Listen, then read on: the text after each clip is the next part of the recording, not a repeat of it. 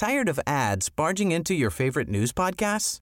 Good news. Ad-free listening is available on Amazon Music for all the music plus top podcasts included with your Prime membership. Stay up to date on everything newsworthy by downloading the Amazon Music app for free or go to amazon.com slash news ad free. That's amazon.com slash news ad free to catch up on the latest episodes without the ads.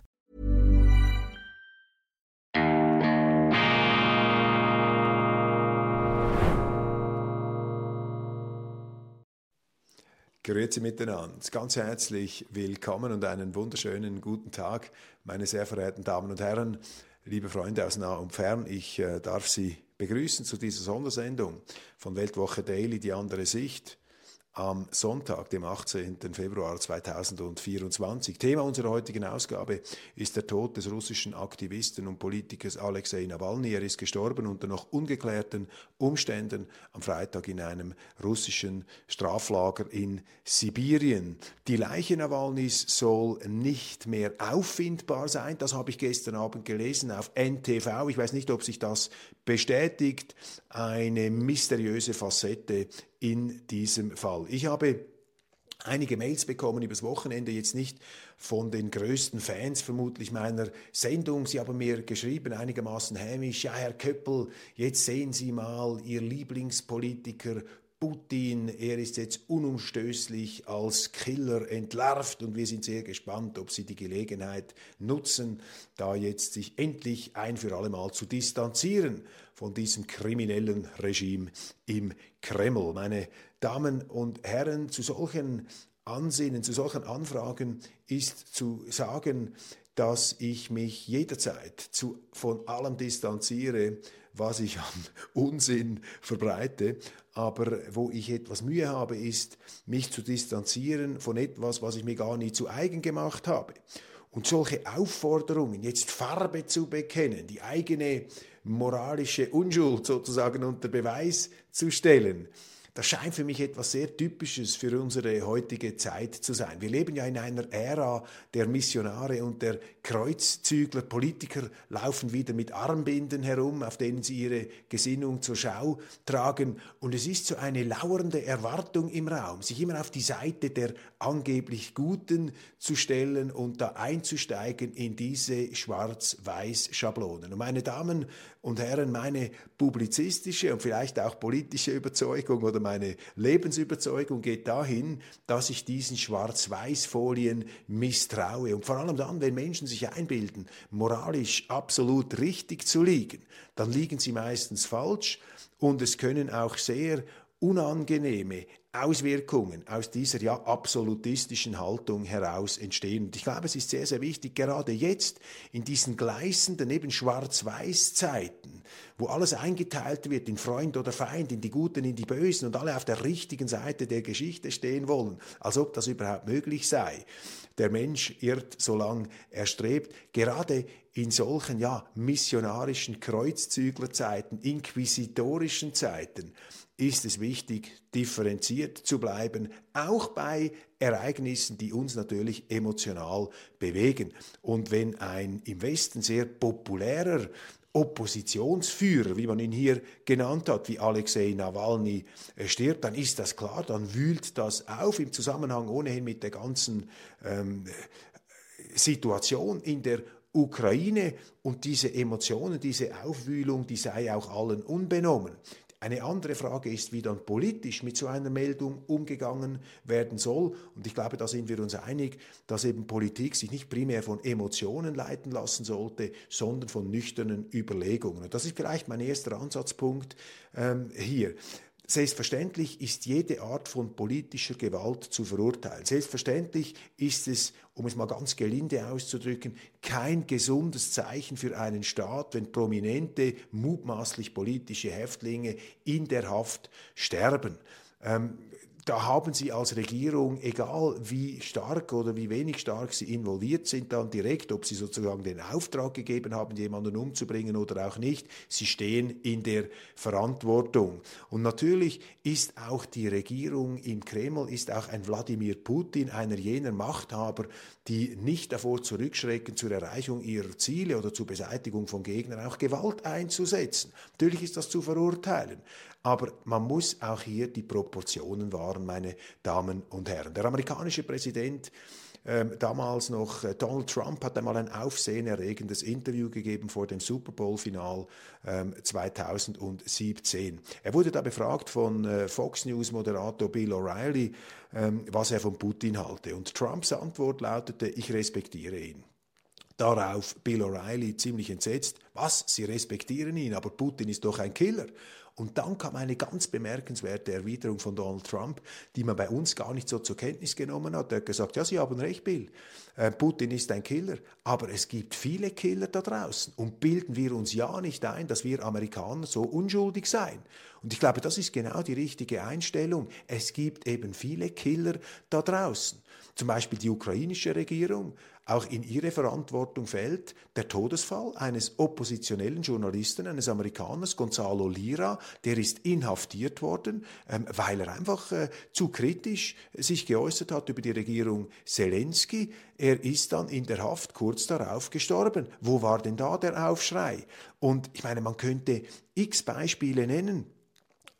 Die Amerikaner auch sie schrecken nicht davor zurück, selbstverständlich. Auch sie sind keine Engel, keine Heiligen. Die Israelis sind das auch nicht. Die Gegner der Israelis sind auch ähm, keine blütenreinen Robin Hoods und so weiter. Also man kann das verurteilen, man soll das verurteilen, aber man soll doch bitte nicht so tun, als stehen sich da auf der einen Seite eben die Heiligen, die Engel gegenüber und auf der anderen Seite äh, seien die Teufel, Wladimir Putin sozusagen der einzige ähm, unter den ähm, äh, äh, Politikern der Gegenwart, die äh, nun äh, solche Gewaltmittel einsetzen. Das ist schon eine Irreführung und führt natürlich schon zu falschem Denken, zu einer falschen moralischen Selbstherrlichkeit, die natürlich jetzt auch zu beobachten ist und die eben zu einer letztlich irrigen Politik verführt. Wir müssen doch aufpassen, dass wir nicht in eine Situation geraten wie vor dem Ersten Weltkrieg, als da der österreichische Thronfolger Franz Ferdinand in Sarajevo einem Attentat zum Opfer fiel und dann nachher die Österreicher zusammen mit den Preußen, wir schaffen das, geglaubt haben, sie könnten sozusagen einen europaweiten Krieg vom Zaun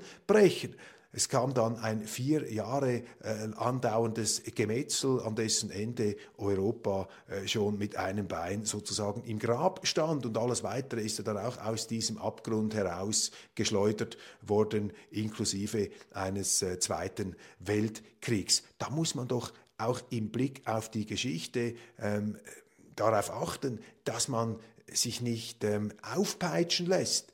Und das Beunruhigende ist, dass eben unsere Regierungen, die übrigens selber in den Seilen hängen, Regierungen, die selber ja eine schwindende demokratische Legitimität haben und sehr viele Probleme, dass die nun geradezu heißhungrig sich auf diese Nachricht stürzen, um natürlich auch abzulenken von den Problemen, die sich darstellen an verschiedentlichen Fronten, zum Beispiel innenpolitisch, wirtschaftspolitisch, aber auch militärisch. Es ist eine Tatsache, dass die Ukraine nicht im Begriff ist, dieses, ähm, diese Auseinandersetzung militärisch für sich zu entscheiden. Und wenn jetzt die Politiker in absoluter Distanzlosigkeit und auch die Medien geradezu schwelgen in einer Art Feindbildbegeisterung und fast schon triumphalistisch jetzt diese Nachricht des Todes von Nawalny zum Anlass nehmen, um sich noch einmal kollektiv aufzubäumen gegen Russland und das Kriegsbeil auszugraben, dann ist das für mich eine sehr ungesunde Situation und eine gefährliche Situation, weil wir ja ohnehin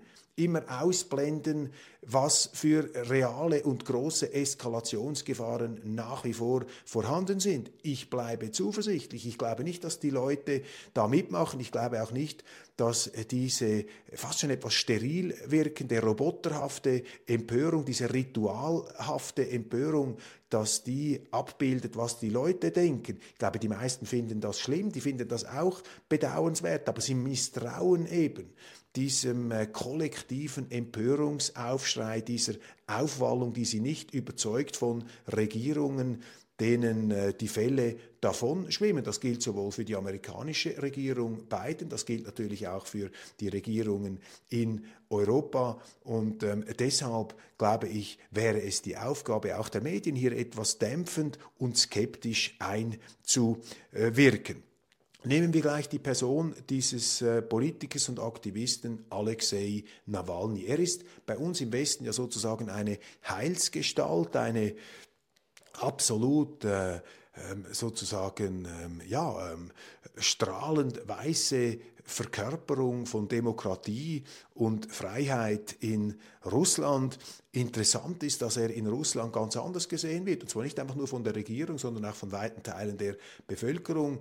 Die haben Nawalny nie diesen Status gegeben, den er im Westen gehabt hat, sondern er wurde dort, und wie ich meine zu Recht, auch gesehen als jemand, der vor allem im westlichen Interesse seine Politik macht. Und wenn Sie jetzt sehen, auch nach dem Todesfall, es ist ja nicht so, dass jetzt äh, Zehntausende, Hunderttausende auf die Straßen gegangen wäre. Es ist von Hunderten die Rede, die da in verschiedenen russischen Städten demonstriert hätten. Natürlich ist die russische Regierung dann relativ entschieden dagegen vorgegangen, muss man nicht rechtfertigen. Aber man muss auch hier sehen, dass die Bedeutung, die man Nawalny beigelegt hat, im Westen nicht mit dem übereinstimmt, was vielleicht in Russland bei den äh, Leuten an Eindrücken vorherrschte. Und deshalb ist auch die Frage zu stellen, ob denn dieser Nawalny tatsächlich die ganz große Bedrohung für Putin hätte sein können, ob er als Oppositionspolitiker wirklich diese Reichweite erzielen konnte, äh, die man ihm hier zugesprochen hat. Ich bin da eher etwas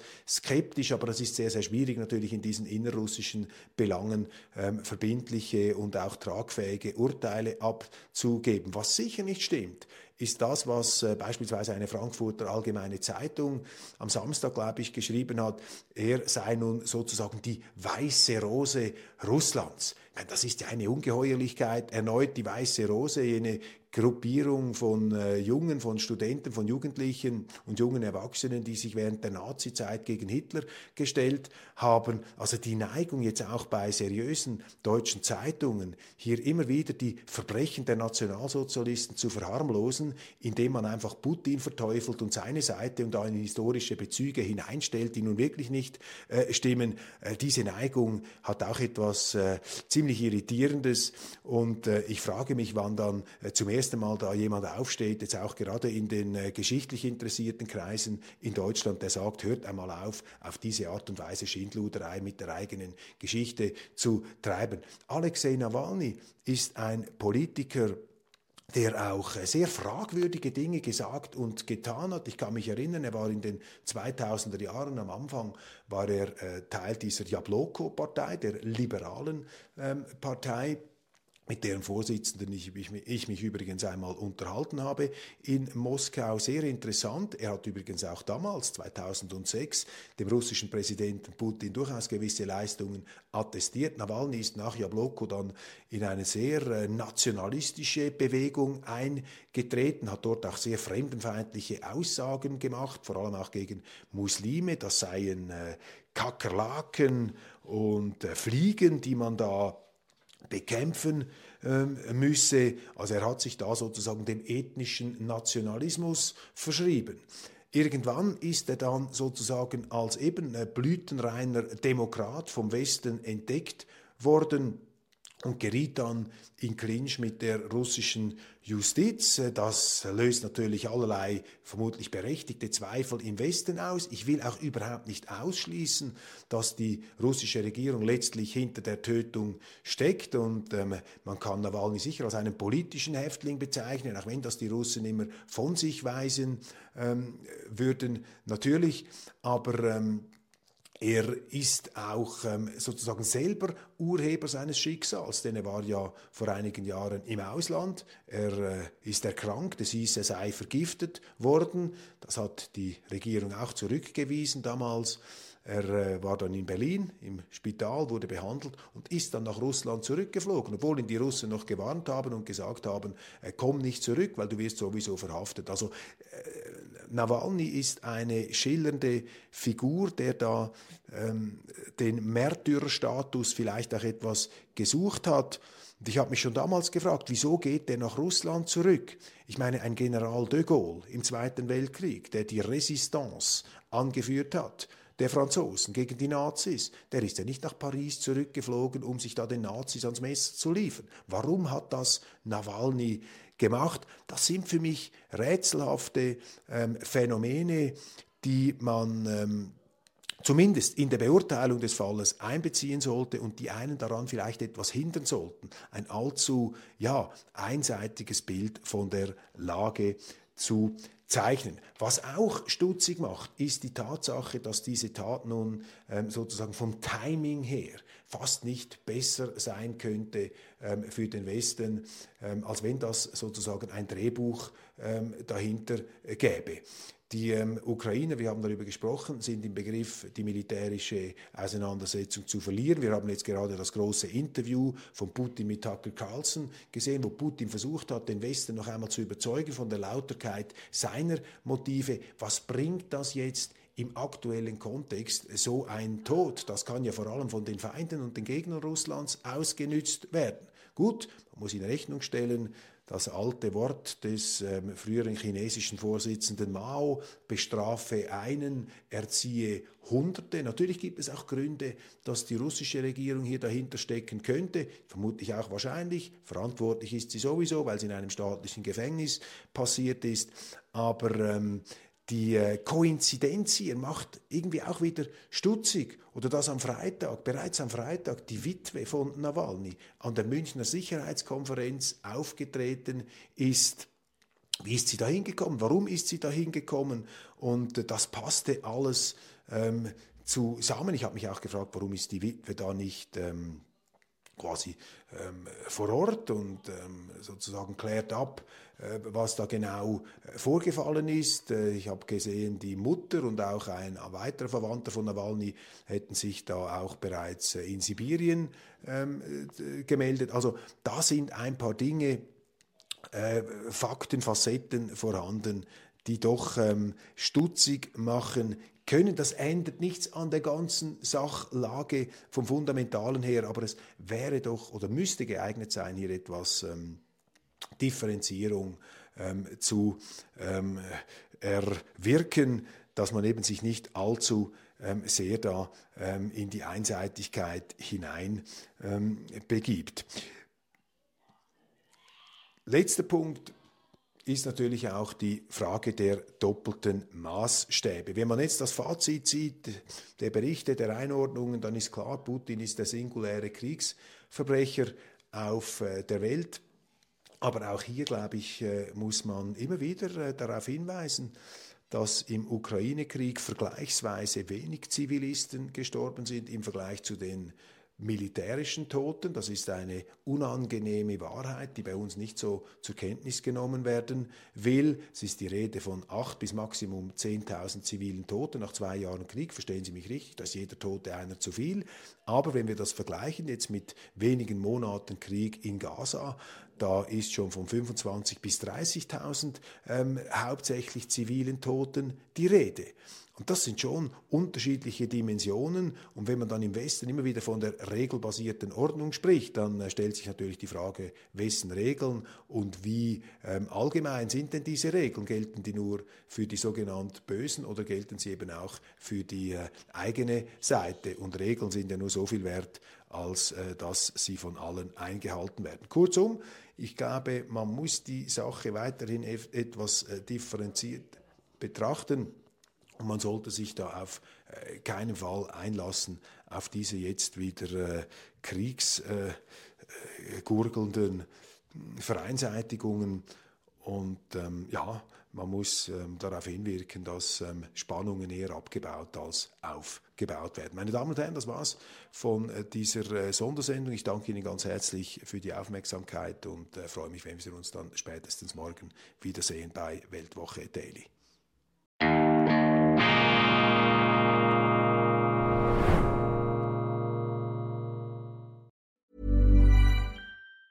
Tired of ads barging into your favorite news podcasts? Good news. Ad-free listening is available on Amazon Music for all the music plus top podcasts included with your Prime membership. Stay up to date on everything newsworthy by downloading the Amazon Music app for free or go to amazon.com slash news ad free. That's amazon.com slash news ad free to catch up on the latest episodes without the ads.